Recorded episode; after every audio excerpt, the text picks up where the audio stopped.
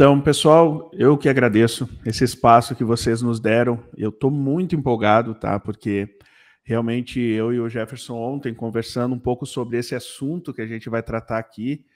Uh, de fato, eu, o nosso objetivo é vir contribuir, né? E eu compreendi que isso ia contribuir demais com toda essa formação e preparação que vocês têm. Uh, me apresentando, né, como a Débora e o Marcelo já falaram, me chamo Rafael e eu faço parte da Do It English Lessons, que é uma escola de inglês. Agora eu já adianto, não sou teacher, tá? Sou da área do comercial, né? Eu sou consultor comercial. E fui eu que fiz o contato, né, com, com o Marcelo e tivemos a ideia dessa live. E a minha função lá é justamente entre... receber os alunos que estão interessados em fazer esse investimento em escolas de idiomas. E então eu, cara, sei tantas histórias de pessoas que estão vendo a necessidade de investir nisso por uma questão de crescimento profissional e de que eu quero comentar um pouquinho com vocês para introduzir o assunto, né? Mas quero dar também espaço agora para o meu parceiro Jefferson se apresentar também. Então, sou o Jefferson, trabalho na Bravo Sul como desenvolvedor full stack, sou apaixonado por Python, então Python é tempo livre, horário de trabalho, é faculdade, é Python o tempo todo. E trabalho atendendo uma empresa de gestão de suínos que tem 95% do mercado. E lá eu sou full stack também, mas puxando sempre para o Python, que é a minha paixão. Perfeito. Legal, legal. Então, deixa eu dar uma introduzida aí, porque depois o Jefferson vai vir com bastante coisa interessante aí, que até eu fiquei interessado no negócio. Vai que flui aí, muda, o cara muda de, de área, cara. Não, mas é o seguinte, pessoal. Uh, o que que me. Qual é a ideia que a gente quer trazer para vocês em relação ao inglês se relacionando com a área de tecnologia? Uh, constantemente eu recebo, nós trabalhamos aqui com faixa etária dos três anos até a modalidade adulto, e eu recebo alunos hoje que já estão inseridos no mercado de trabalho que não são propriamente da área de tecnologia, e a maioria deles passaram anos investindo numa capacitação em específico. Alguns sonhavam com a sua capacitação, alguns fizeram por direcionamento de alguém ou por já trabalhar numa empresa que necessitava desse tipo de qualificação, investem em faculdade, em graduação, enfim, e chegam aqui e falam, cara, eu preciso do inglês. O inglês hoje é uma necessidade que eu não posso deixar para amanhã.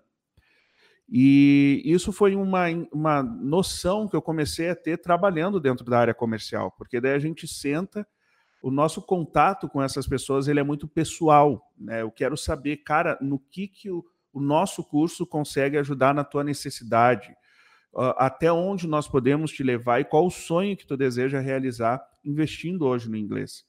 E vendo toda essa perspectiva, eu comecei a notar que essa galera chegava ou não conseguiam ingressar no mercado de trabalho e se realizar profissionalmente, ou eles chegavam num limite e dali eles não conseguiam mais passar. Então, o, o inglês se tornava o, a chave que abria as portas que eles queriam acessar naquele momento. E foi aí que eu tive a noção de que em todas as áreas nós vamos encontrar, a gente vai se capacitar, a gente vai buscar conhecimento para poder atuar dentro dessa área profissional, mas vai chegar um momento em que vão ser necessários recursos para que tu possa progredir, para que tu possa evoluir e ser eficaz. E eu entendi que o inglês, sim, é uma dessas ferramentas. E hoje eu consigo dizer que é uma das principais ferramentas para poder dar sucesso, dar realização profissional e principalmente evolução. Hoje eu acabo vivendo muito isso, eu como aluno consigo ver o quanto, quantas portas já abriram, um, o inglês já abriu na minha vida, o Jefferson também é nosso aluno aqui na Duet, ele já está mais tempo que eu aqui na escola, e ele, melhor do que ninguém, consegue esclarecer isso para vocês. Mas eu acho que o nosso maior objetivo aqui é vocês todos aqui, são pessoas que têm buscado essa capacitação, vocês têm investido, vocês têm buscado conhecimento, mas vocês querem um resultado, vocês têm um destino, estão focados num resultado. E nesse percurso, nesse processo, vocês precisam encontrar tudo aquilo que vai ajudar, né? Tudo aquilo que vai contribuir para que vocês tenham sucesso lá na frente. Uh, então, não quero muito entrar no assunto que o Jefferson hoje vai compartilhar com vocês. Então, eu vou então, entregar a palavra para ele, porque ele vai agora mergulhar na área de tecnologia para que vocês consigam ver. De repente, alguns aqui já têm uma noção, mas consigam perceber como se relaciona o inglês com a tecnologia nos dias de hoje. Então, Jefferson, Perfeito. é contigo. Até para pegar o gancho, eu fui um dos alunos que foi desesperado falar com o Alex, tá? Então, realmente, eu senti muita falta de inglês. Eu vou compartilhar um mapa mental que eu fiz baseado na minha vivência de mercado. Tá? Eu sou desenvolvedor há mais ou menos 10 anos e passei por poucas e boas. E nessas poucas e boas, para deixar bem claro, eu, eu sofri da pior parte, da pior maneira possível. Não era formado, não tinha inglês, não tinha técnico, então foi sempre correndo atrás. Tá? Vocês conseguem ver minha tela? Sim. Sim. Sim. Então, vamos lá. Sim. Primeira pergunta que o pessoal me faz, se para ser programador precisa saber inglês. Não. Para tu se tornar um programador, tu não precisa saber inglês. É estranho, mas tu não precisa saber inglês. Por quê? Tem cursos em português, um exemplo pessoal que está fazendo o curso, fazendo os treinamentos. É em português, acredito. Desconfio que o professor de vocês não começa a falar inglês no meio do curso. Vocês têm livros. Eu, eu até tento às vezes, mas não, a galera não entende nada, né? Inglês é diferente não vai atrás. Do, do, tradicional, daí eu sigo no português mesmo. Exato. O pessoal não se empolga, né? É, a gente tem livros em português da programação também. Isso é só você jogar no Google, vocês vão achar livros. A gente acha documentação em português também. Daí vem aquela pergunta, tá? O que, que eu estou fazendo aqui falando que não precisa de inglês e tô com o cara de uma escola de inglês, né? É, é que tu não precisa de inglês para começar. O, o, início, tu não precisa. E daí vem aquele ponto, cara. Tu consegue chegar em qualquer lugar sem inglês, mas tu vai estar atrás do cara que tem inglês. Um exemplo disso, para deixar bem, bem claro, eu trabalho com Django. Minha paixão é Python, consequentemente, eu uso o framework Django. Eu vou abrir aqui para vocês a documentação do Django. Estão vendo? Tudo em português, né? Eu tive que resolver um problema há uns quatro meses atrás de um endpoint que estava lento, muito lento, em questão de três minutos. E isso é, é impensável. Então, o que, que eu fui ver? Eu fui atrás da documentação, né? Abri a documentação e fui procurar. Vamos pegar aqui um exemplo, uh, vamos achar qualquer coisa aqui, visão geral. Tá em português. Então vamos olhar aqui projetos e aplicações.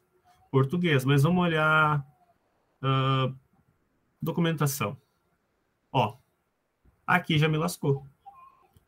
Então, quando eu fui atrás do inglês, eu fui atrás por causa disso. Porque eu precisava entender bem o que eu estava lendo. Eu precisava compreender aonde que estava o problema. E então tu consegue aprender Django sem saber inglês mas problemas mais complexos, tu acaba ficando limitado. Tu fica limitado a alguém achar esse problema, jogar no Google, botar em português e tu achar a solução. Então é aquilo que eu falei. Tu consegue até qualquer lugar. Tu vai estar sempre atrás de quem tem o inglês. E outra coisa, programador bom não usa Google. Isso é mentira. A gente depende do Google. A gente a gente depende do Stack Overflow. A gente está sempre procurando soluções de problemas na internet. E quase sempre é inglês. Então, tu vai procurar um problema aleatório que deu na tua máquina, no teu código, tá na internet. É, é quase impossível não instalar. E 80% das vezes vai estar tá em inglês. Daí, o que a gente faz? A gente olha o código ali, ah, beleza, que é isso aqui. Mas é quando tu sabe inglês, tu lê o contexto que o cara tá falando, bah, é muito mais fácil resolver. Então, isso aqui foi o que me fez procurar o inglês esses 99%. E a partir daqui, cara, eu, eu já sei o básico, eu, eu, eu, já aprendi a programar, o que, que eu preciso fazer para melhorar a minha programação, me tornar um programador melhor. Eu comecei a programar em 2010, eu acredito. Em 2009, 2010. Não tinha muito material bom na internet. Escola de programação nem se fala, né? E se tivesse, tivesse em São Paulo, por aí. Então eu ia na Fevale, pegava os livros em inglês, tentava entender alguma coisa, porque eu não entendia nada, ou achava em português com umas quatro versões, cinco desatualizado. Era livros que tu olhava, cara, comparando hoje.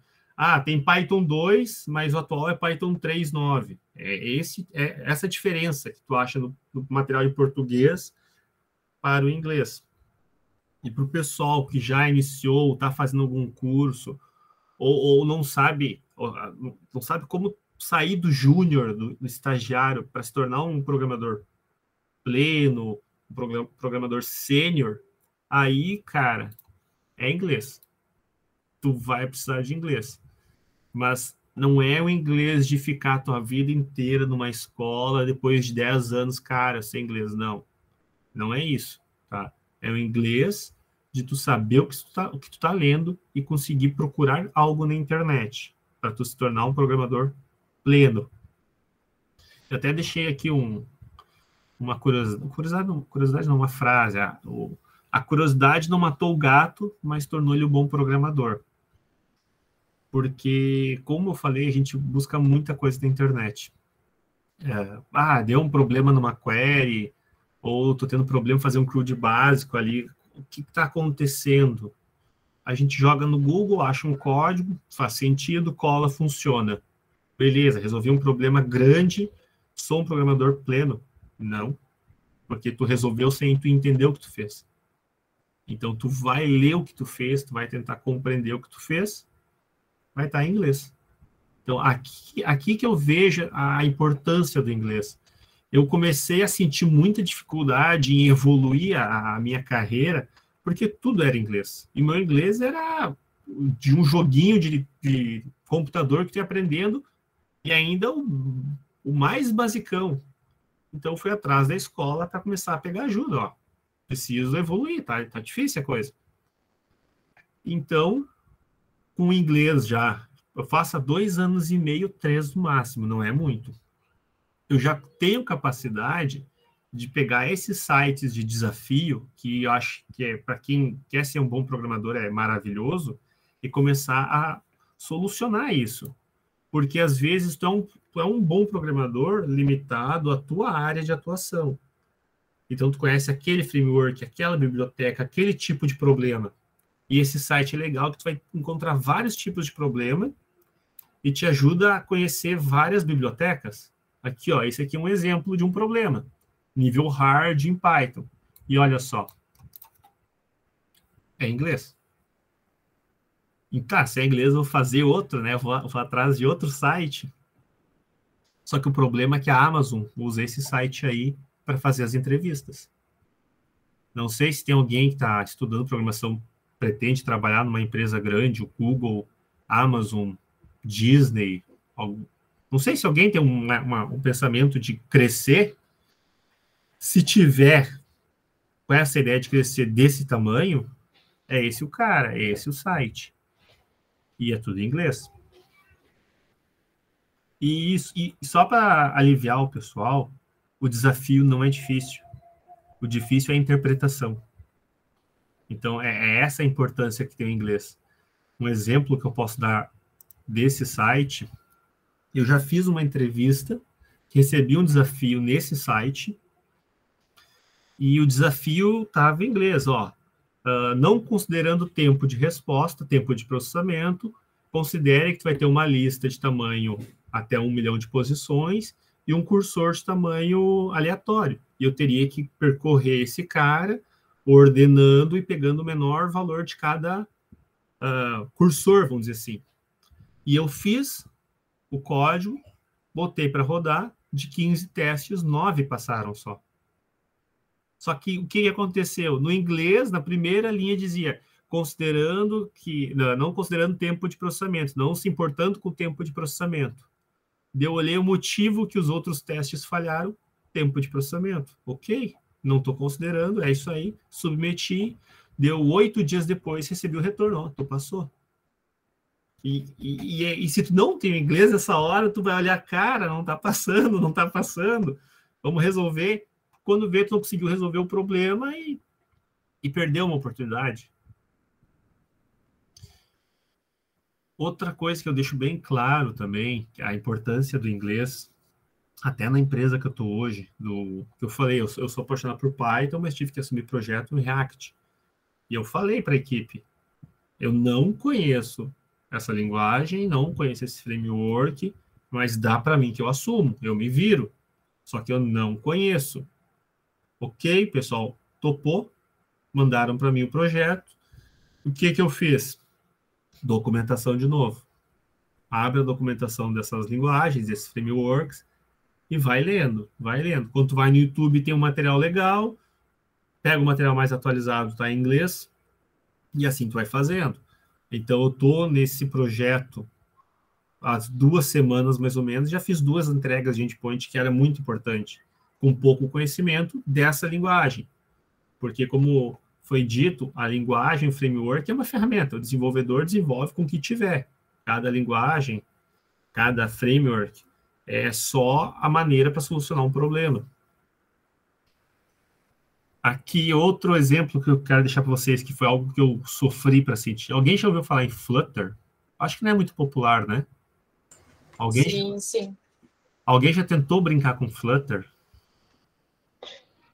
Sim. A gente tem o nosso, um dos nossos programas, uh, a gente aprende Flutter e hoje na empresa a gente tem aplicativos em Flutter. Então, aqui o não corra atrás da moda é uma coisa que é para dar um alerta. Não estou dizendo que Flutter não é bom. Eu amo Flutter quase tanto quanto Python, tá? Mas o que eu digo, não corra atrás da moda, o que, que isso tem a ver com o inglês? Lançaram Flutter, foi em 2017, eu acho, se não me engano. 2018, 19 por ali, a gente começou, cara, Flutter é demais, vamos estudar Flutter, vamos brincar com Flutter. E fomos lendo a documentação que não era muito completa, mas fomos lendo, vamos fazer um projeto em Flutter. Fizemos um projeto de gestão de frotas, mas o gestão, no caso, a gente entregou só a aplicação. Fizemos todo em Flutter, e quando chegou na parte dos mapas, a gente viu que não tinha sido implementado mapa do Flutter. Então, a gente saiu correndo atrás de uma coisa que era nova para entregar um produto com uma coisa que era nova. Só que antes de ver se aquilo era confiável, de ler tudo, a gente saiu fazendo. E quando chegou, cara, não tem como implementar. O que, que a gente fez? Entramos em contato com o pessoal que da comunidade Flutter, mandamos e-mail para alguns dos desenvolvedores que estavam na listagem, fomos atrás, em inglês, óbvio. Então eles deram a dica como fazer, fomos lá, implementamos e show. Implementamos, deixar mais claro, foi mais meu colega do que eu, eu era mais o meio de campo ali. Tudo graças ao inglês. Se não tivesse inglês, a gente teria que voltar para o Java, para iOS, para outra coisa menos Flutter. Então, cuidado e até destacando a importância, não corre atrás de uma moda sem primeiro entender qual o problema aquela moda resolve e se ela já está pronta para ser usada. Outra coisa que eu custei para aprender, que foi para mim o, o, meu marco de sair de um desenvolvedor pleno para sênior, tá? Foi esses três caras aqui que mudaram o meu nível de desenvolvimento. Design Partners, os princípios da orientação objeto, e o manifesto ágil. Tem alguém que está fazendo, eu vi que tem um pessoal que está fazendo o curso, né? Está fazendo os treinamentos. Algum de vocês já ouviu falar sobre esses três tópicos? Nunca ouviram falar? Eu não. Então, esse não. cara... Ai, ai, ai. Samuel levantou a mão. Espero aí. que não tenham chegado ainda. É, ia dizer. Não, deixa eu o curso aqui. Ah, é, quem levantou a mão, quer, quer falar alguma coisa? Foi eu, Samuel. Ah, tá. Uh, Pode falar. Programação orientada a objetos já foi um. Já, já passamos por isso no, no Full Stack. Foi um. Então, bem um provável que tu aprendeu, mas talvez não associou. tá? Isso, o Solid, é, até eu, cara, a, a, gente aplica sem saber o que, que a gente está aplicando. E isso é, é, é, muito comum. Eu não digo assim, ah, tu não sabe o que está fazendo, não. Tu vai evoluir no teu código que tu começa a se perguntar, tá, mas por que eu faço assim, não assim? Eu estou reescrevendo muita coisa, não está certo. Então a gente acaba melhorando o código sem ler um livro para aprender, ah, se eu fizer assim é melhor, não, porque a gente cria aquele. A gente acaba criticando o nosso código e tentando melhorar ele. E o Solid, os princípios dele é tu não ficar reescrevendo coisas, é tu fazer um código que te permita escalar sem ter dificuldade de fazer manutenção, sem ter dificuldade de colocar mais uma feature. E cada letrinha dele significa uma coisa. Eu até separei aqui. Uma dica que eu dou para vocês é, terminando a, a, live, vai atrás. É 15 minutinhos tu vai entender, então tu vai ver, cara, eu já aplico isso. Ou tu vai talvez repensar a maneira que tu escreve. Mas foram esses três caras, design partners, os princípios de orientação a objetos e o manifesto ágil que fez eu sair do pleno para me tornar sênior, tá? Vamos começar pelo manifesto ágil. Deixa eu mostrar para vocês o que, que ele é. Tá, peraí. Aqui eu acho que vocês já viram a importância do inglês, né? Manifesto, mas tem em português. Vamos facilitar a vida de todo mundo. Já deixei até marcado. Ó, tem em português. O manifesto ágil, quando eu fui descobrir o que era isso, eu fui em inglês, fui atrás do raiz, porque eu sabia que tinha tradução. E foi o que eu entendi, que o desenvolvedor ele tem que ser ágil não nas entregas, não em codificar código, fazer um código rápido, mas é entregar valor para o cliente e para minha equipe. E por que para mim isso foi um marco? Porque eu, eu via a gente, eu e meus colegas, fazendo códigos hard. Nossa, tu fez um método em uma linha só. Isso aqui é fantástico. Só que isso acabava se tornando mais caro depois porque para a hora de dar manutenção, tu olhava e falava, meu Deus, quem é que fez isso? Tu ficava uns 5, 10 minutos tentando entender o que estava escrito ali. Então eu não tinha sido ágil na hora que. Eu não era ágil quando eu escrevi aquele código. E agora que eu entendo o que é ser ágil, eu consigo fazer códigos que às vezes tu olha, parece mais simples, não um nível uh, programador que a gente vê em filme, né? Mas um código que tu olha e já entende. E eu aprendi isso por causa do inglês, porque eu tive que ler isso em inglês. E eu apanhei, porque eu tinha que ficar linha por linha jogando no Google e traduzindo, para tentar entender o que, que era cada coisa. Porque todo mundo falava em manifesto ágil, tem que ser ágil, manifesto ágil. Então eu fui atrás. E aqui foi o inglês me salvando de novo. O Design Partners. Deixa eu, aqui eu deixei até em português para ajudar todo mundo, tá? Até depois eu dou o link para vocês, que é isso aqui é um resumo, tá? Vale a pena vocês dar uma, uma lida. O Design Partners é um catálogo, basicamente é um catálogo. Em 2011, 2012, não me recordo muito bem, tá? Mas foi no começo da minha carreira como desenvolvedor. Eu olhava para o pessoal indo para a faculdade, pegando ônibus ou onde fosse, eles tinham um livro de Design Partners embaixo do braço. Assim, ó, tu olhava para um dev e o cara tinha esse livro embaixo do braço. E eu não entendia por quê. E um dia eu fui pegar esse livro para ler. Adivinha minha surpresa? Inglês. Com certeza eu só li a capa naquela época. E, e eu não entendia a importância disso. Design Partners, padrão de projeto. Qual a importância? foi depois que comecei a. Depois que eu já estava trabalhando na área de, de programação, o pessoal falava: ah, fa, usa Facade ali que tu vai conseguir, faz dessa maneira de Facade. Ah, não, beleza. Eu, vamos fazer arquitetura Facade, show. Ah, mas tu pode usar, faz ah, um subscribe ali, usa um, um ah, agora faltou o nome, cara. Faz o subscribe, faz uma assinatura. Ah, não, beleza. E eu não entendia o, ainda o que, que era design patterns, mas eu já aplicava. Foi quando eu comecei a entender o inglês que eu peguei o livro deles comecei a ler. Ah, beleza, são 22 formatos, vamos dizer assim, padrões de código que resolvem a maioria dos problemas. Então é um catálogo. Só que um cuidado, um alerta por o saber do inglês, por entender o inglês.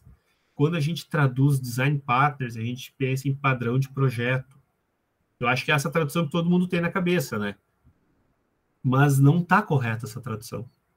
Porque o correto, na verdade, seria alguma coisa tipo catálogo de exemplos de código ou uh, padrões de código que se repetem muitas vezes, mas não é um padrão de default, standard, aquele padrão que tu tem que seguir é um padrão, porque se eu for fazer um código, eu quero explicar para alguém o que eu estou fazendo, é difícil falar, vou fazer um I ou um, um, um if else aqui, devo criar um método ali, mas se eu falar, ah, eu vou seguir esse padrão aqui, o pessoal já entende.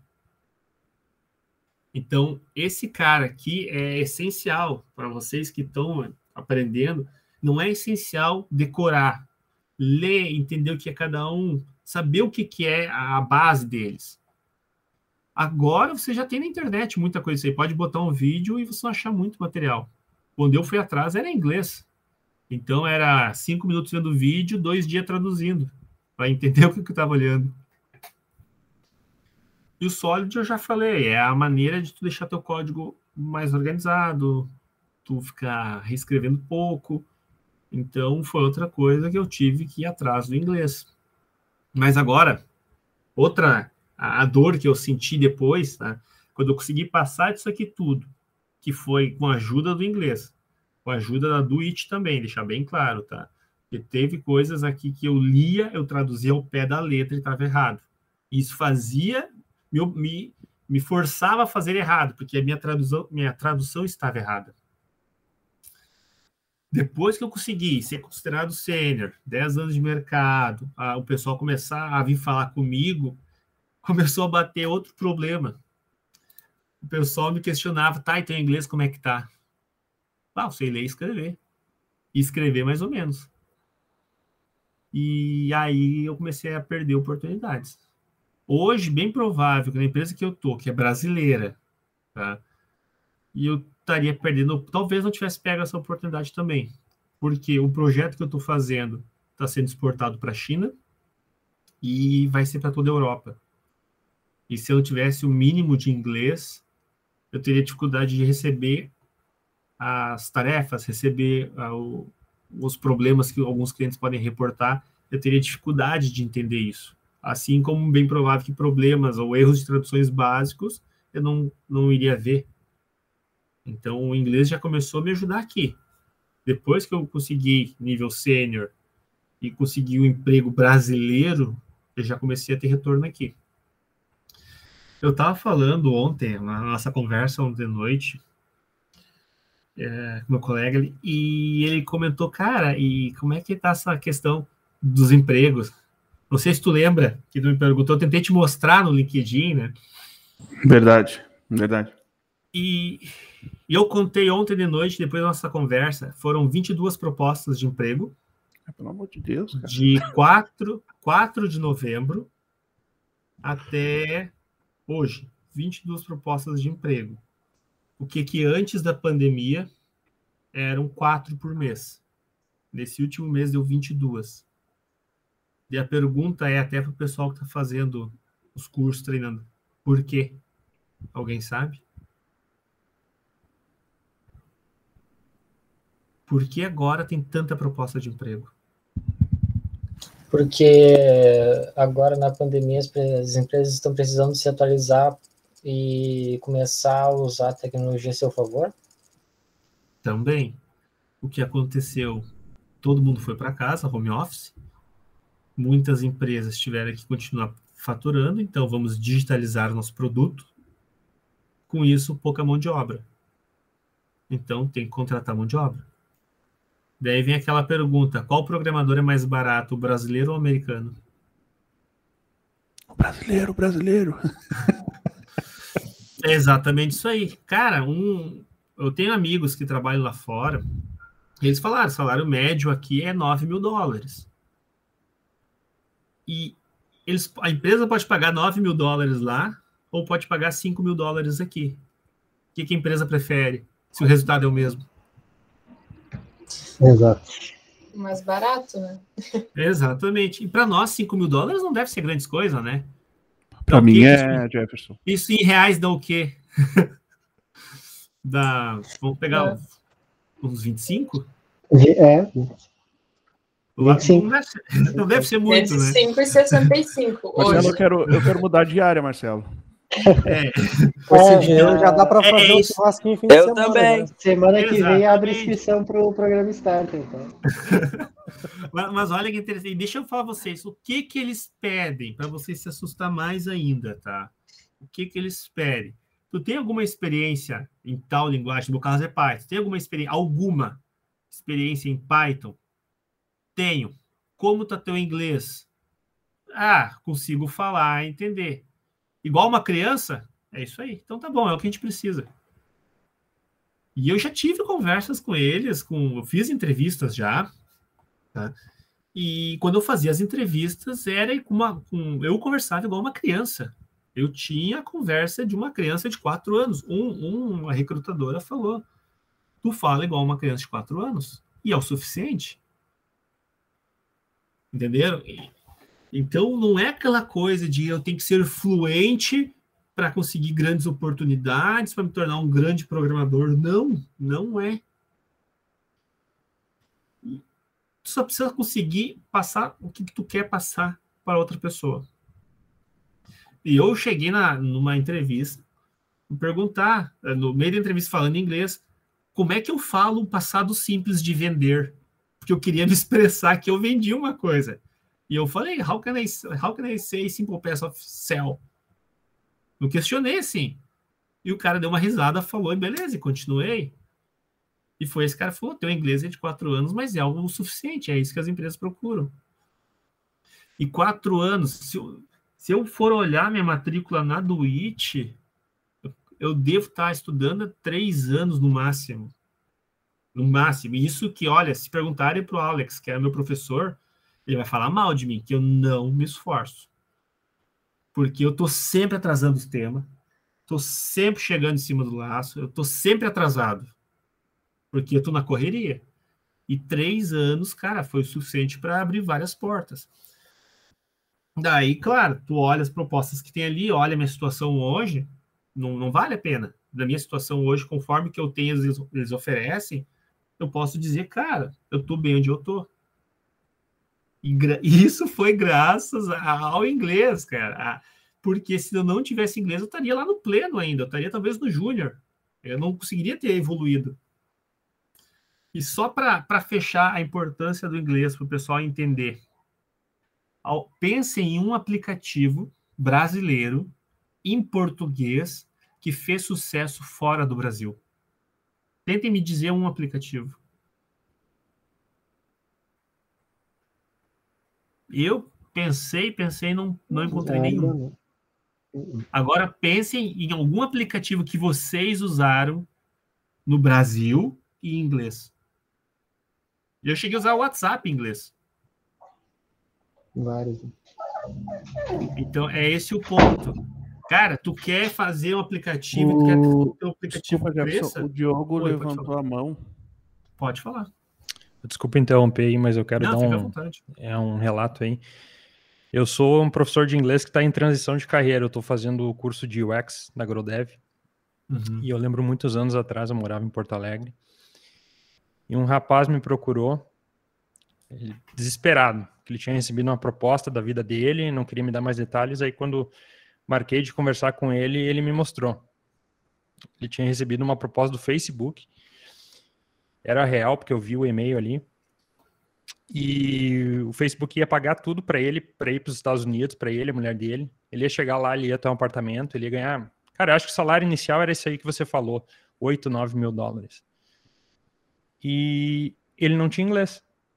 E quando eu olhei o e-mail dele, ele disse assim: Cara, mas tá perfeito aqui a, o e-mail que você trocou. Não, isso aqui é um amigo meu que fez todo o processo. Só que agora eles querem uma entrevista em inglês.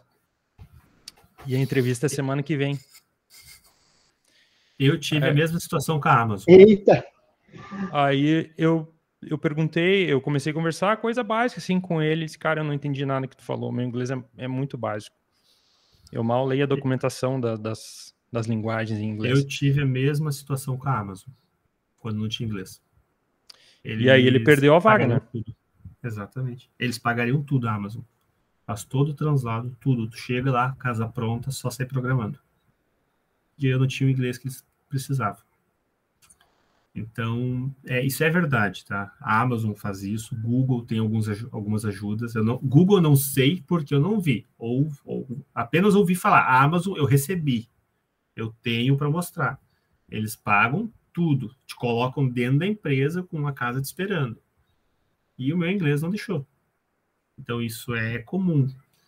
Só que outras empresas, por exemplo, que eu sei que está mudando, a Disney, por exemplo, eu recebi proposta para Disney, só que não me interessou, falar a verdade. Era uma, a iOS eu não gosto, só não fui por causa da iOS, tá? Não fui, não, não, não dei continuidade. Mas para vocês terem uma ideia de valores, tá?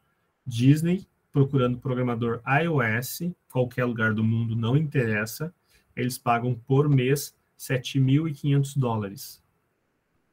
Então, se coloquem no Brasil, trabalhando em casa, ganhando 7.500 dólares. Eu acho que é um valor interessante. Então, a pandemia abriu muitas oportunidades para tu poder trabalhar de casa para grandes empresas. Cara, e as vagas não pedem muito. Tu olha os caras, tu pensa, nossa, esses americanos são demais, eles devem ser geniais tu olha aquela vaga, pede 300 linguagens, pede que tu seja um físico formado, saiba um monte de coisa. Quando eles fazem a conversa, fazem entrevista, é a mesma coisa que um brasileiro, é, mesmo, é o mesmo desenvolvedor que um brasileiro. Não tem nada demais. Só que às vezes a gente não consegue, porque não tem inglês. Simples. E uma outra observação para terminar minha parte, então, vários países, entre eles Canadá, tem imigração facilitada para desenvolvedores. Então, vocês, se forem desenvolvedores, já tem um pezinho lá dentro. O outro é tu conseguir dizer: Oi, estou entrando em inglês.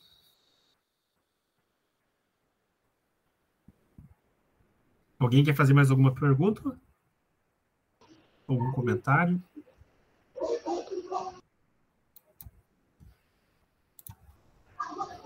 Fa fala aí. Tá, tá mutado, cara. Tá mutado. Ah, verdade.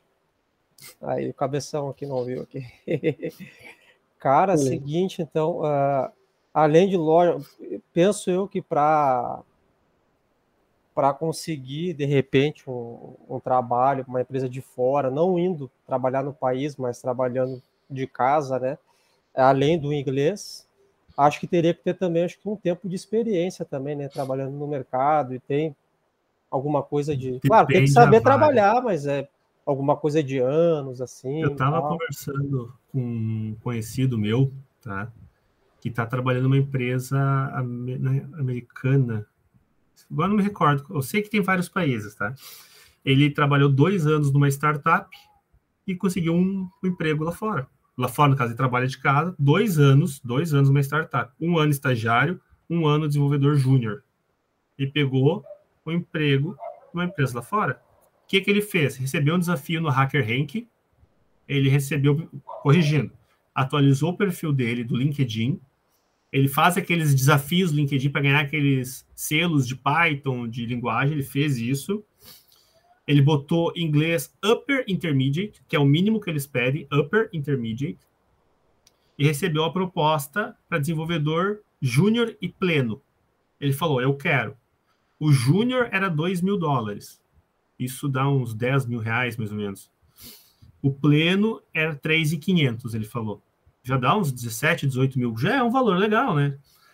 Então, ele recebeu o desafio no Hacker Rank e foram quatro, não lembro se foi quatro ou cinco perguntas. Em inglês, ah, uh, qual dessas classes orientado a objetos está no formato correto? Uh, ele recebeu uma coisa sobre Big O, ele comentou, que fica uma dica, dê uma lida sobre Big O, é algo simples. foram perguntas básicas e um código para resolver no Hacker Rank. Ele resolveu o código e respondeu para eles. Sete dias depois falaram: Ó, a gente quer te colocar como pleno. O topa. Ele entrou como pleno. Então ele está cinco meses ali. Ele, o que, que ele falou que ele fez? Ele uh, teve que mudar a conta do banco dele para teve que acionar uma função lá BN, BN, não sei o que, que é para receber em dólares. Uhum. Ele fez isso e ele recebe em dólares. Ele é uma, uma empresa, ele teve que virar uma empresa, PJ, Sim. e recebe 3.500 dólares com dois anos de experiência. Só que o inglês dele é bom. Agora, botem no Brasil isso, dois anos de experiência. Qual é o salário? Eu, com dois anos de experiência, ganhava 1.200 reais, eu acho. É uma diferença curta, né? Para 18 mil. Pô, dá para fazer Pô, ganhava bem. Semana, hein? É.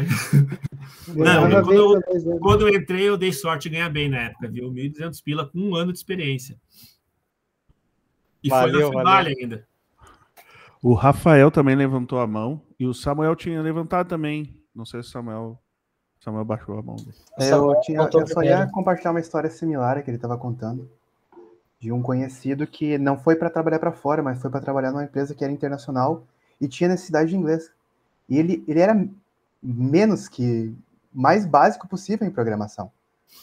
O lance é que ele é fluente em inglês. E só de fazer a entrevista, tendo o básico, básico do básico de programação, iniciante, mas sendo fluente em inglês, eles já pegaram ele. É que o que é mais fácil tu aprender, programação ou inglês? pega um cara que fala inglês e ensina a programar. Tu pega um, um programador e ensinar inglês, cara, tu vai demorar. Então é, é por isso. É, eles falam, programar a gente ensina, agora falar inglês tem que saber. Até é, o pessoal comentou ali, uh, ah, que ah, precisa de experiência né, para ir para fora. Na última call que a gente teve com, eu, não, eu me esqueci o nome da menina, da DB Services de Portugal, eles falaram que eles preferem pegar brasileiros, porque o brasileiro, a, a cultura do brasileiro já é trabalhar desde cedo né? O cara tem 16 anos, ele já tem uma experiência de mercado, né? Uh, você não, não precisa ser em programação, né? Mas lá fora, o pessoal vai para a faculdade, tem 21 anos, depois faz lá um doutorado, um mestrado, e depois que vão para o mercado. Então, tu não tem aquela vivência de mercado, de como se comportar numa reunião, como conversar. E, e lá em Portugal, eles preferem pegar brasileiro.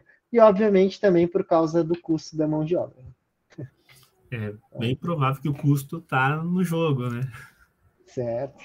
Cara, aí, é, é, uma sacanagem, mas ao mesmo tempo é um benefício para o brasileiro, né, cara? Porque. Não, mas a sacanagem que eu vejo é do brasileiro, tá? Nesse ponto. Por exemplo, quando eu tava. A primeira vez que eu conversei com uma empresa em inglês, o cara ia fechar comigo, ó, 8 mil dólares. Eu, ah, meu sonho, 8 mil dólares, né? Poxa, e, e, na época o dinheiro tá valendo mais, né? Nossa, eu me arrepiei todo. Uma semana depois, o cara, ele falou: brasileiro é bicho triste. Perdi um cliente porque um brasileiro mandou um currículo pedindo 2 mil dólares por uma vaga de 8 mil dólares. Brasileiro. Pra, cara, tu pega um. Claro, pega um rapaz do, do Brasil que está acostumado com 3 mil reais, 4 mil reais, pede 2 mil dólares, que é 10, nossa, é um, é um número absurdo. Só que ele podia ter pegado mais, eles estavam pagando 8 mil dólares. Então é esse o ponto. E às vezes nós brasileiros queimamos a, nós mesmos, queimamos o, nosso setor, porque a gente não estuda o mercado antes de largar currículo. Uhum. O Rafa tinha levantado ali a mão, né? Isso, tem, é uma pergunta mais para o Jefferson, que ele é dev. Uh, também uh, Acho que tem uma travadinha aí, Rafael. E eu tá, tá travando, tá travando. Como é que tá agora? Travando aí? Agora tá melhor, agora voltou. voltou. Dá para escutar? Agora não. Ah, sim, beleza, agora sim. Né? Uh, é, essa parte de Dev Mobile, uh, tem vagas. Eu já vi algumas vagas aqui no Brasil que eles pedem um front-end, mas aí para fora, eles pedem um front-end ou usuário de interface? Cara, eu, minha paixão é trabalhar Brasil, tá? Eu recebo muita proposta fora, mas eu quero continuar aqui. Mas as propostas que eu recebo de mobile lá fora, quase sempre é nativo. iOS eles procuram muito e Java eles procuram Java com Kotlin, é sempre junto, Java e Kotlin. Só que eu não gosto, eu não gosto não, eu não quero voltar para o mobile se não for Flutter. Flutter é, é demais, tá? Então, mas as propostas que eu recebo aqui normalmente é isso. Entretanto, o que eu vi crescer muito para o mobile é o React. Eu tô React Native, eu estou recebendo muita proposta disso. E eles alegam um único motivo. O cara sabendo tá, a JavaScript, tu consegue fazer back, front e mobile. Então, eu estou vendo esse crescimento muito forte. Por isso que eu pensei naquele projeto da empresa. Cara, é nessa linguagem, nesse framework, eu vou pegar isso para mim. Eu vou começar a aprender aqui dentro. Se um dia der um, uma oportunidade na própria empresa que eu estou, em algum lugar, eu já sei. Mas é sempre assim. IOS normalmente é o maior salário, tá? De todos, iOS normalmente é o maior salário. Porque é mais difícil de achar alguém com equipamento, né? Um MacBook de 12, 13 mil, um telefone de 10, 12 mil. Então, normalmente é mais difícil. Normalmente esse é o maior salário. Mas, em média, todas as propostas que eu recebo é de 5 a 6 mil dólares. Não sei se eu respondi a tua pergunta. O, o Rafael da do IT está pensando em aumentar a tua mensalidade, tá, Só Pra... Não, não, eu tô, eu tô recebendo proposta para deixar claro, tá? A proposta é diferente. Eu que vocês são seres de outro mundo. Não, mas falando sério, o, o inglês abriu portas para mim que antes não fazia ideia, tá? Há, cinco anos atrás eu olhava uma vaga de 6 mil, nossa, 7 mil reais. Eu, meu Deus, quando é que eu, quando eu chegar aqui eu tô feito? E, e agora, eu até falo para Alex, cara, quando eles falam 15 mil, eu não vou trabalhar por 15 mil. Só por causa do inglês. Claro, se eu falo 15 mil no Brasil, os caras me dão um tapa e vai embora. Ah, então, quando tu aprende inglês, tu para de pensar no Brasil. Tu começa a pensar em dólar, em mundo, tu fica, com perdão palavra, tu fica nojento. Porque tu sabe que tu consegue expandir teu negócio. E era isso aí que me faltava antes, era o inglês. E daí eu fiz a primeira, a primeira entrevista, quando eu fiz, ah, não me recordo, eu tava tremendo, eu fiz tremenda a entrevista com o cara, e o cara me largou vários desafios na hora, assim, que eu tinha que codificar na frente dele no bloco de notas, eu tive que fazer um bloco de notas. O cara foi sacana, eu tive que fazer, eu fui abrir o PyCharm, não, não, Notepad. Daí eu abri o Notepad, comecei a fazer, e eu falava, cara, não tô entendendo, repete, faça Eu aqui tremendo. E o cara falou, não, teu código é top, é, tu sabe programar, mas teu inglês não é bom, então daqui a um mês a gente conversa. Eu acabei não trabalhando com ele, mas a gente, eu, eu fiz amizade com ele, a gente conversa no LinkedIn direto. E eu falei para ele, cara, tô aí para te ajudar, às vezes ele vem com algum problema, eu falo, ó, oh, eu não conheço, não é o que eu quero fazer, mas esse cara te ajuda. Então a gente troca essa ideia e assim a gente vai melhorando o inglês para se um dia tiver uma oportunidade que é o que eu gosto, que eu não faço por dinheiro, deixo claro, quando tu é programador tu faz por paixão. Consequentemente tu ganha dinheiro. Então é, é assim, cara. E é, depois que eu fizer essa entrevista, nossa, sabe inglês? Não, mas a gente conversa, vamos lá, vamos lá. Então é, é isso aí. A primeira a gente nunca esquece, tá? Mas depois vai bem tranquilo. E é o que eu falei, meu inglês é de uma criança de quatro anos. Por enquanto, é, Jefferson, por enquanto. Por enquanto. Porque eu não me esforço, para deixar claro. E a Duit tenta me, me. A Duit fala, cara, vamos fazer uma aula junta aqui, eu não vou te cobrar, tu precisa disso, vamos lá. Sabe? A Duit dá a força que a gente precisa como dev, sim. Só que eu, eu não tenho tempo. E eu sei que se eu tivesse, eu já estaria, talvez, lá para fora mesmo não querendo, porque tu olha as propostas de fora, às vezes não tem como recusar. Não é o que tu gosta, mas é tão surreal que tu acaba indo. Sabe? Então é, é, esse, é isso, cara. Se tu não souber inglês, tu vai ficar preso num mundinho chamado Brasil. E, ainda assim, sem, sem ter o esforço, como tu mencionou, recebendo 22 propostas por mês. É, Uau! Exato. Mas isso ó, não é comum. Isso foi por causa da pandemia deixar bem claro. Pós-pandemia, as coisas vão voltar ao normal. E o que que acontece? Onde eu quis chegar com esses 22? Pós-pandemia, quem não está se destacando vai perder emprego. Daí tu vai olhar, Eu sei Python, tu sabe Python. Qual é o nosso diferencial? Ah, eu sei inglês, eu sei uma coisinha a mais. Então, daqui um ano ou dois, vai ficar os caras bons com salários bons. Mas tem que ter o diferencial, né? É, nós da escola lá em 2020 ali, que foi quando começou toda a questão da pandemia, uh, já era uma escola grande lá em Sapiranga, mas ela teve um crescimento de Cara, a gente não consegue hoje mensurar hoje, ela se tornou a maior escola de Sapiranga justamente quando começou, a gente teve que expandir Brasil, né? Hoje a gente atende ali do Rio Grande do Sul até Acre, que a gente tem uh, alunos. No Acre são alunos de TI. E eles começaram a nos procurar e eu, até entrar dentro da escola de idiomas e fazer parte do comercial, eu não tinha ideia disso que vocês estão falando. Não tinha ideia do quanto era necessário e eu não tinha ideia também desse mercado da área de tecnologia. Quando eu entro lá, eu atendi pelo menos num mês uh, 50% dos alunos que eu atendi eram da área de TI. Eu comecei a questionar, mas por que isso? Por que, que vocês nos procuram tanto? E algumas coisas que vocês compartilharam aqui começaram a vir ao meu conhecimento. Mas uma das coisas que mais me surpreendi, que me surpreenderam, que eu perguntei ontem para o Jefferson, eu disse, cara, me diz se isso é mito ou é real oportunidade. É, é real que semanalmente os caras recebem várias, porque os caras chegaram assim para mim, Rafael, eu tive que uh, recusar por não ter o inglês uma, uma proposta semana passada e semana retrasada e essa semana. Eu disse, meu Deus, eu com a minha graduação eu tenho uma, uma oportunidade a cada ano e vocês recebem semanalmente. Daí eu perguntei para o Jefferson, ele tentou ontem compartilhar o LinkedIn comigo para mostrar que nesse mês de novembro foram 22 oportunidades. Eu disse, cara, toda a área profissional sonha com isso e hoje o TI está num, num momento muito especial dele. Mas o inglês realmente se tornou uh, um parceirão nisso, né? Que é o que nós realmente queríamos compartilhar com vocês. Hoje nós temos sete, uh, seis turmas específicas de turma de TI, né? Só são alunos da área de TI porque daí a gente acaba tendo que trabalhar um vocabulário e um conteúdo que também serve à tecnologia, né? A gente dá toda a base do inglês, que é normal para todo mundo, mas também serve com eles com conteúdo da área de tecnologia, porque a gente começou a entender essa necessidade, né? Eu não sei quem comentou aqui no chat, que não li o nome, que o inglês é tão importante quanto soft skills. Cara, é é tão importante quanto. Não digo mais, eu digo mesmo nível.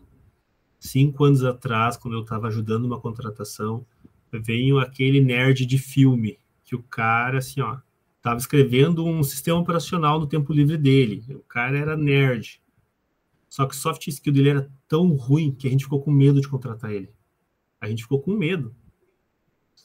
E a gente não sabe até hoje se o cara era o dev que a gente precisava para resolver todos os problemas ou se o cara ia chegar lá e ia empacar. Então, soft skill é tão importante quanto o inglês. Eu digo assim, ao mesmo nível os dois. Pô, legal. Eu, eu acho que foi bacana ali como o Jefferson começou, né? Que, cara, inglês ele é importante, muito importante. A gente já viu, né, como ele comentou, mas uh, o start, o início, né, tu consegue aprender ainda sem o inglês. Mas aí, aí depende de vocês, né? Aonde que a gente quer chegar, né? Será que eu quero ficar aqui ou eu quero pegar essas vagas aí fora, né? Uh, e atingir voos mais altos, né? Então a gente, cara, a gente da TI, né, seja o XY, seja uh, full stack developer, a gente tem que continuar sempre se atualizando. E não é só né, na, nas linguagens, nas tecnologias, nas ferramentas, mas sim nas línguas também, né? Acho que é bem, bem bacana ali como tu iniciou, Jefferson. Parabéns mesmo. Uh, eu acho que foi, foi muito bacana, cara. Tá sendo muito bacana aí. Vou deixar para o pessoal, se tiver mais alguma pergunta aí, mas para não estourar muito tempo também aí, já estamos já chegamos nas 8 horas aí, né? Mas galera, se vocês tiverem alguma pergunta mais aí, façam aí, aproveitem, né, para o Jefferson que está aí com a gente.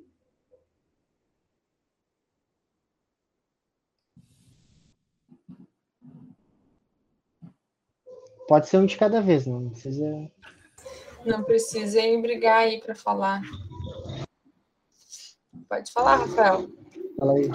tu já recebeu alguma proposta de tipo, uh, eu não sei uh, uma vamos supor, eu não sei PHP e recebi uma proposta de para trabalhar com PHP de uma empresa.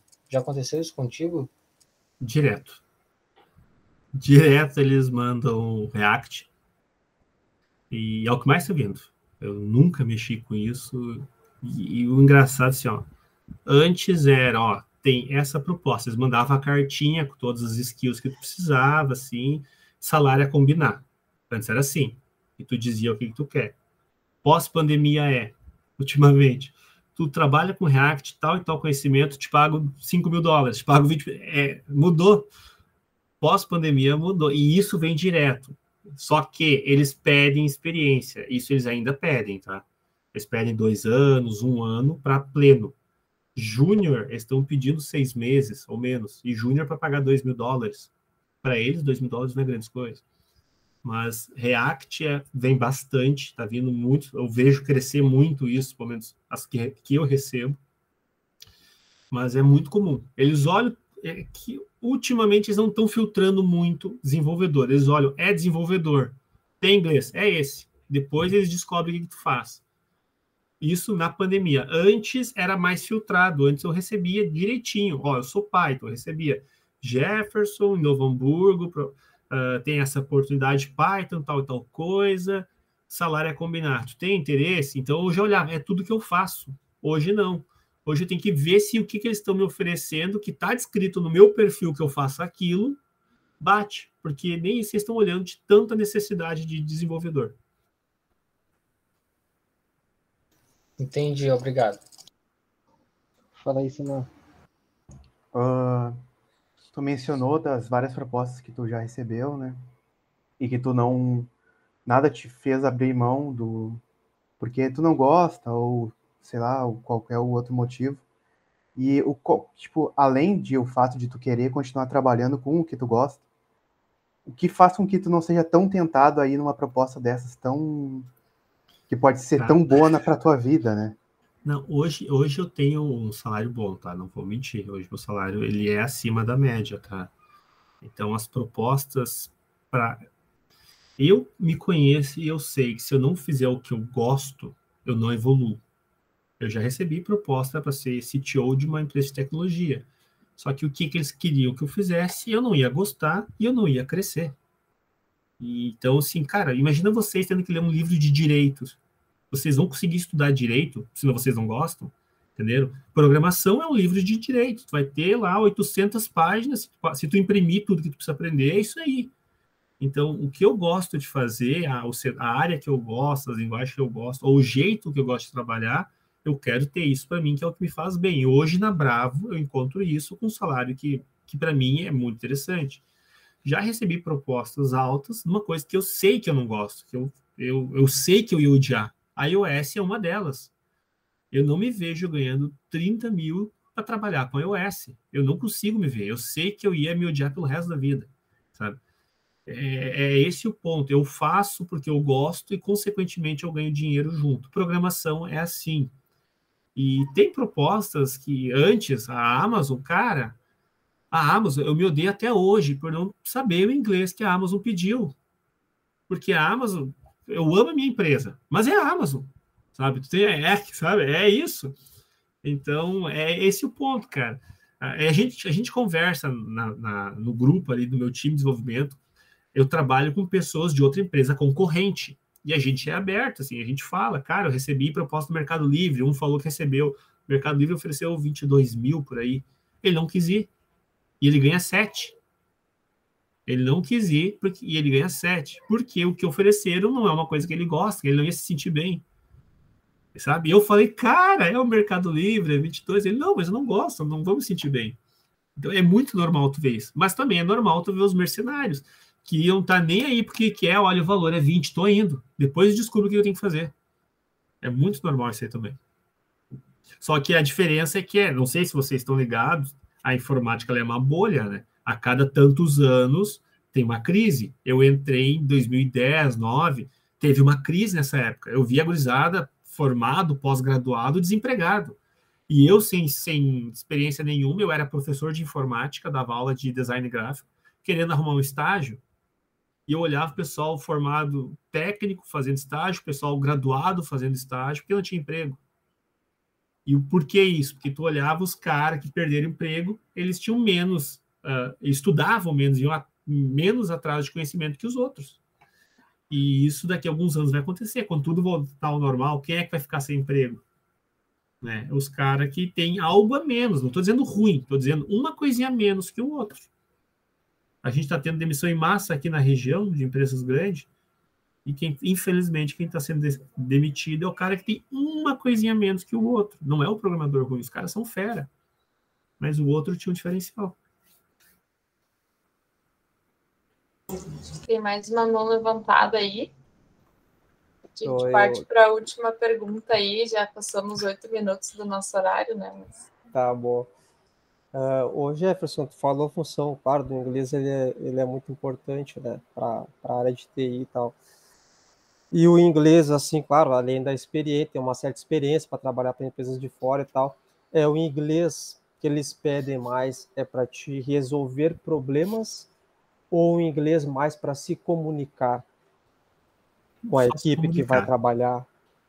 É, é, é, todo o inglês que me pediram era o inglês de tu falar o que, tu está tendo de problema, o que tu está fazendo. É o inglês básico. Vamos aportuguesar. É tu falar nós fumo lá onde. Sabe? É esse inglês que eles querem. Tu sabe que a pessoa falou errado, mas tu entende. Sim. E, e eu converso com os guris, os que estão lá, os que foram, alguns se mudaram, eles falam, cara, é um mito essa coisa de ser fluente. Ele, eles não se importam, eles só falam inglês. A gente fala português e inglês. E ainda programa. Sabe? Então, é um mito. Eles falaram que é. E realmente, quando eu fui fazer as entrevistas, quando eu fiz as entrevistas, a primeira eu estava apavorado. Até hoje eu não sei o que o cara falou comigo. Sabe? Eu só, eu só entendi o código, o problema que eu tinha que resolver. Só que depois que eu fiz as outras entrevistas, cara, é, tu entende, é, tu, tu fala errado e ela entende, sabe? Eu tive que explicar à empresa que eu atendo gestão de suínos. Eu nunca falei sobre suínos em inglês. Imagina como foi. E ela entendeu, sabe? E eu não tenho vocabulário para isso. Meu vocabulário é TI. Ela entendeu. Então, não é o inglês fluente nativo que eles querem. É o inglês que tu passe o que tu precisa passar. Sim mais comunicação, então, realmente. Exatamente, porque o problema, se tu tem um texto escrito, tu joga no translator, tá resolvido. Sim. Sabe? O problema é tu falar pro cara, olha, eu tô com um problema na minha classe, no meu ORM aqui, não tô conseguindo conectar com o banco. Sim. O cara sabe, ah, esse problema, é isso que eles querem, é tu dizer o problema, alguém conseguir identificar, se comunicar contigo. Perfeito, obrigado aí. A gente até tem um caso para compartilhar e finalizar de uma de uma palestrante também que veio já dar uma live para gente. Ela é uma uh, colaboradora hoje da SAP, né? E ela também é da área da TI, e a gente sabe hoje também que o investimento que essas empresas grande, grandes fazem nisso, né? E ela contou para a gente justamente a trajetória dela até ela chegar na SAP, né? Eu lembro que ela comentou sabia programar super bem, já fazia faculdade, já fazia estágios, e ela recebeu a proposta e aí, o que, que faltava, né? Faltava inglês.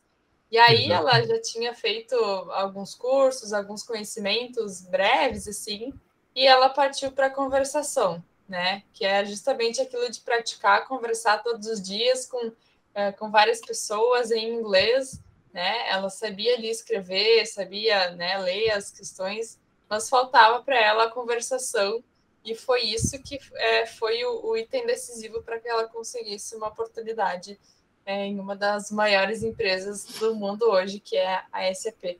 Né? Então, é, a gente tem esse exemplo prático aqui, né, de uma pessoa que veio aqui pertinho da gente e que traz esse exemplo para a gente ver como as coisas é, são assim, dessa forma mesmo, como tu disse, né? É real isso.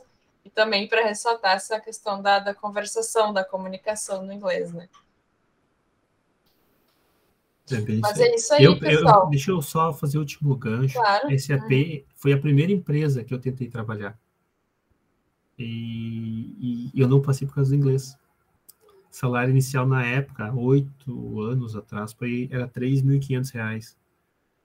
Sabe? E por uma coisa que eu sabia Nossa, fazer. Isso há oito anos atrás, né, cara? Que eu sabia é. fazer, sabe? Eu sabia tudo que eles pediam, porque eu tinha experiência, sabe? Eu tinha um estágio, eu tinha um estágio. E aí eu ia procurar a carteira assinada. E o inglês estava lá, último item. Né? Não tem inglês. É.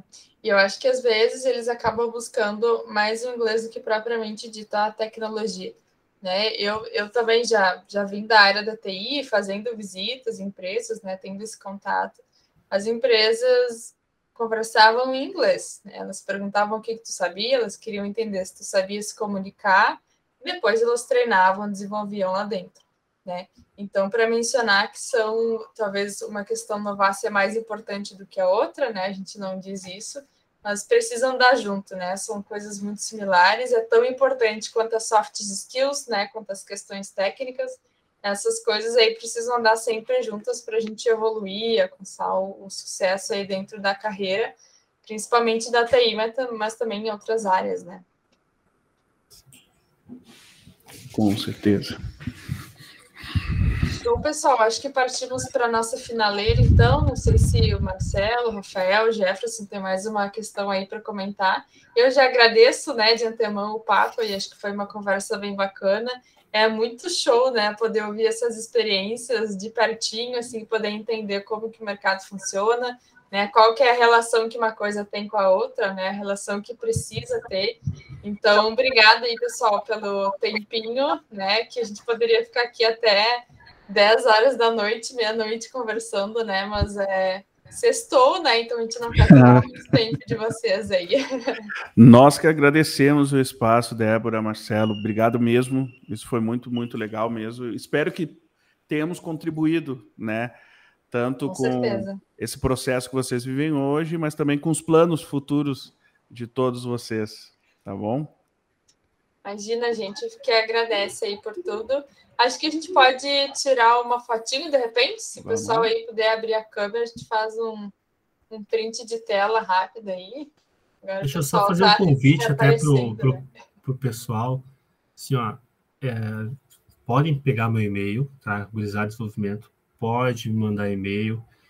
Tem muita proposta que me pede indicação e eu não tenho que indicar.